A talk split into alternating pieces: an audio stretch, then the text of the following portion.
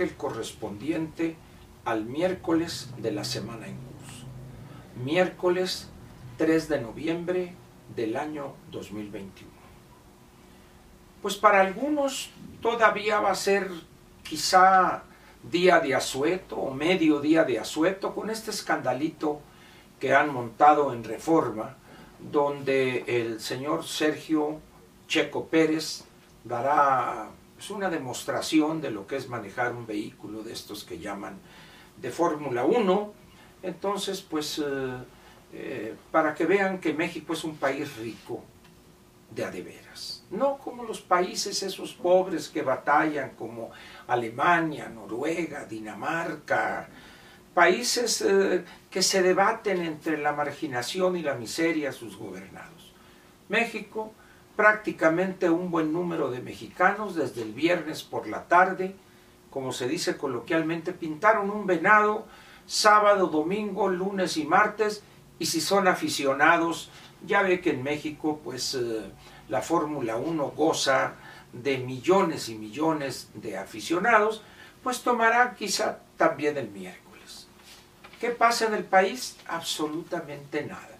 Más muertos, más eh, ajusticiados, más descuartizados, que robo de gas y se mueren dos y, se, y están heridos 40 o 50, pero debe ser un guachicol importado porque recuerde usted que nuestro presidente ya avisó que el huachicol ya se había erradicado. Por eso, este es un huachicol importado, importado por los que quieren eh, generar una falsa opinión de los éxitos de este gobierno.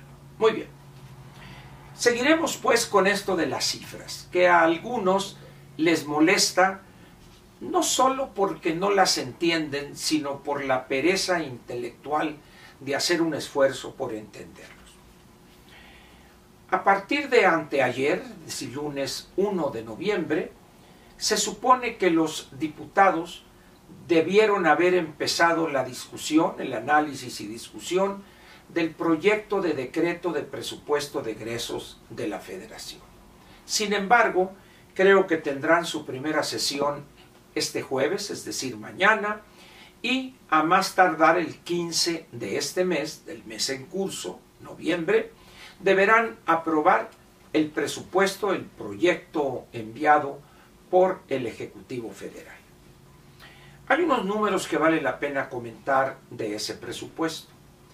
El monto total, el monto total, que es el monto igual al presupuesto de egresos de la federación serán 7 billones 88 mil 250 millones. Muchos millones, pero millones. Pero hay que aclarar algunas cositas para, para no irnos con la finta. De esos 7 billones 88 mil millones y un poquito más, 915 mil millones va a ser deuda que le autorizó el Congreso para que contratare el gobierno federal. ¿Y por qué? Como dijo alguien, algún tuitero, de esos que no le entienden al asunto de las finanzas públicas, ya ve, si un año usted dice que no alcanzará el dinero y sobra el dinero y ahí están los programas estos y programas los otros.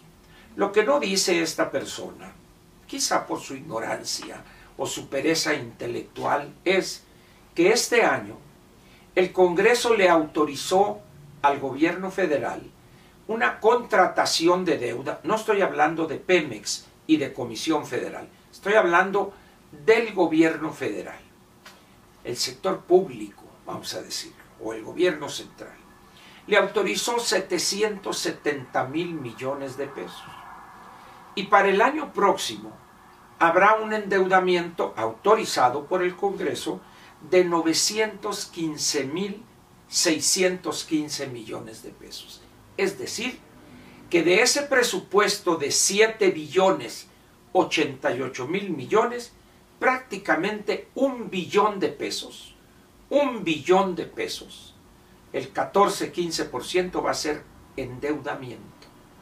Y para esa persona que dice que el gobierno tiene mucho dinero, le repito, de esos siete y pico de billones, un billón casi sería deuda. ¿Y por qué deuda? ¿Por qué le autoriza el Congreso esa cantidad tan alta de endeudamiento? Simple y sencillamente porque no alcanza los recursos que va a captar el gobierno federal para tanta ocurrencia y para tanto programa sin control alguno. Muy bien, pero hay algo más.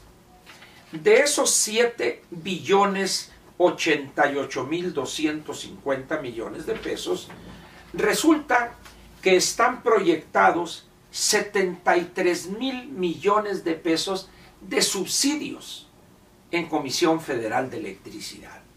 Y así quieren, anunció el licenciado Bartlett, que iban a entregar o a terminar 16 plantas de generación de energía eléctrica, 16 plantas y con qué ojos.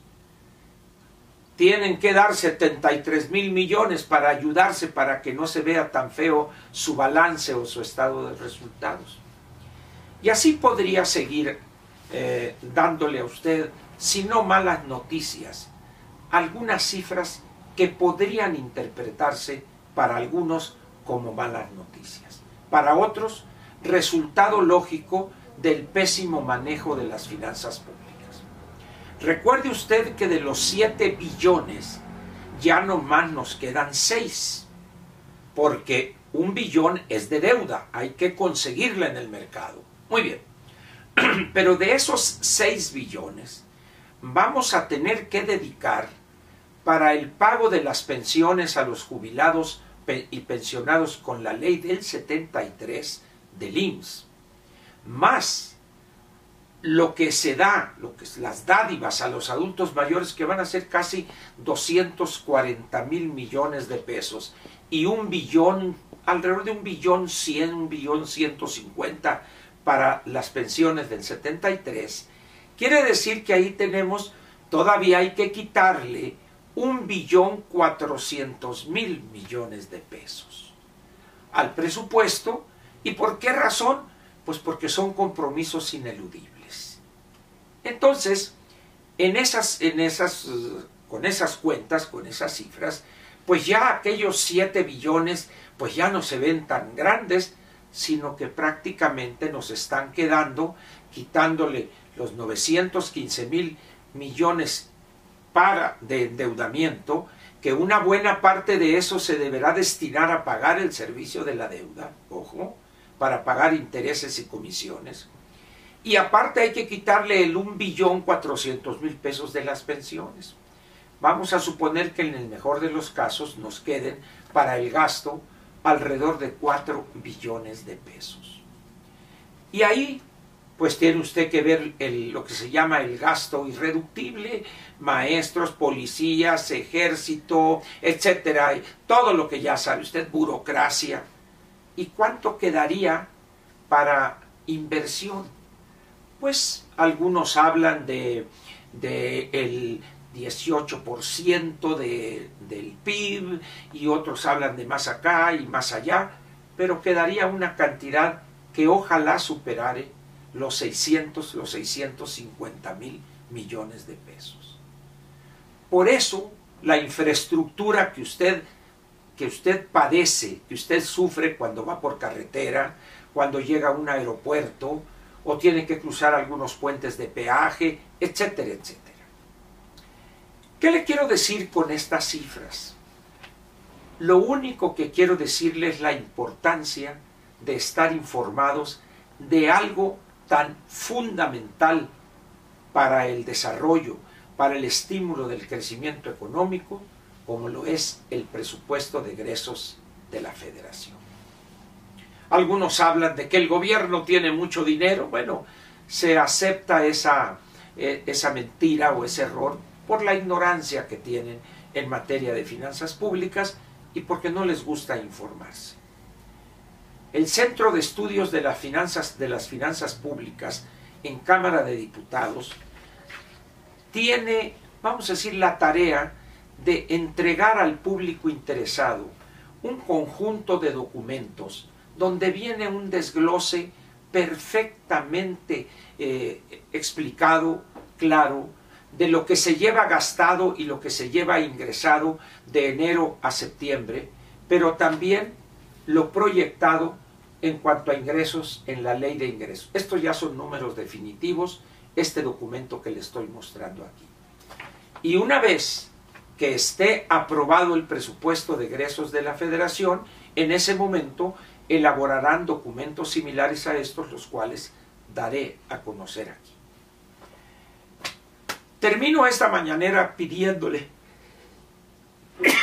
perdón, pidiéndole o suplicándole muy respetuosamente que nos fijemos menos en lo superficial, en el chistorete, en el meme acá, o en los TikTok, y prestémosle un poco más de atención o un poco de atención a cuestiones como esta, las cifras, los datos, la información que puede elaborarse a partir de los números, de los números crudos, no de los otros datos, esos no existen, no hay otros datos, estos son los datos únicos, válidos, más los que agregue Banco de México, los que agregue el INEGI, por los trabajos de recopilación que realiza esta última institución y lo referente a política monetaria de parte de Banco de México. Hay que prestarle atención a eso. ¿Por qué?